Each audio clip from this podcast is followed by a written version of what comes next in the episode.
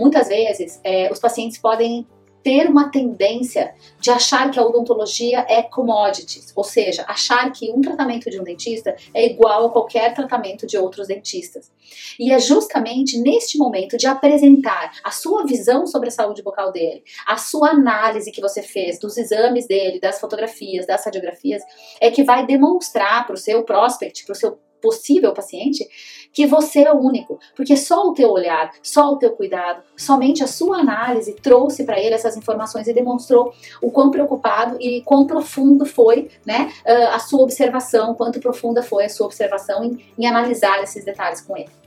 Então, por exemplo, eu vou abrir aqui algumas imagens para você visualizar como que a gente faz, né, essa análise com o paciente. Então, eu gosto muito de abrir a fotografia frontal, por exemplo, do paciente, isso antes de apresentar o plano de tratamento por escrito, antes de apresentar os honorários. Eu gosto de abrir essa fotografia frontal e explicar para ele, por exemplo, que ele tem uma perda dentária nessa região, que isso gerou um colapso da posição dos demais dentes, que gerou múltiplas retrações gengivais, que esses traumatismos oclusais decorrentes dessa perda dentária geram lesões de abfração cervical, que pioram toda a condição periodontal da paciente, que existe perdas ósseas significativas e crescentes caso ela não trate, existe o risco de perdas desses elementos no futuro né? Eu gosto de demonstrar também a, os problemas em relação à cor, em relação a desgastes. E quando eu converso com os pacientes sobre retração gengival, por exemplo, isso é, é fundamental, sabe? É, eu vejo que muitos colegas olham para os pacientes como, como listas de procedimentos. E o simples fato de você analisar uma retração,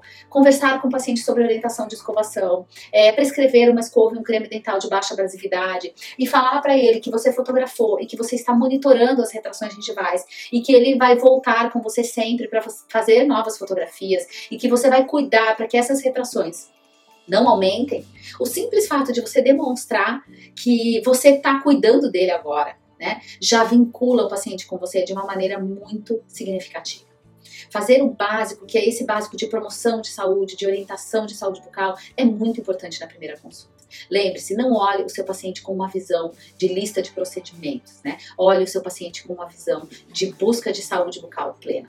Isso, pessoal, fazer um parênteses agora aqui. É, essas informações que são é, como você cuidar do seu paciente nas primeiras consultas, o que você vai conversar, como você vai apresentar o plano, como você vai elaborar o plano, bem como o treinamento da equipe, o atendimento telefônico da equipe, são a base de um consultório bem sucedido. Muitas pessoas hoje estão focadas em Instagram e acham que post no Instagram, post em rede social, fazer a melhor foto na rede social é o que vai trazer pacientes para o consultório. Isso não é verdade. Vai trazer popularidade no Instagram, mas pacientes que vão confiar em você, que vão é, investir uh, os honorários que você está pedindo, que vão fazer com que você possa aumentar as suas margens de lucro no consultório, que aceitem honorários mais altos eles só vão fazer isso quando eles sentirem dentro do seu ambiente que o atendimento é um atendimento comprometido e que a sua apresentação do plano e a forma como ele foi recebido pela sua equipe traz para ele uma sensação de credibilidade e de bem-estar que ele nunca antes viveu em outros consultórios. Isso é o marketing de diferenciação,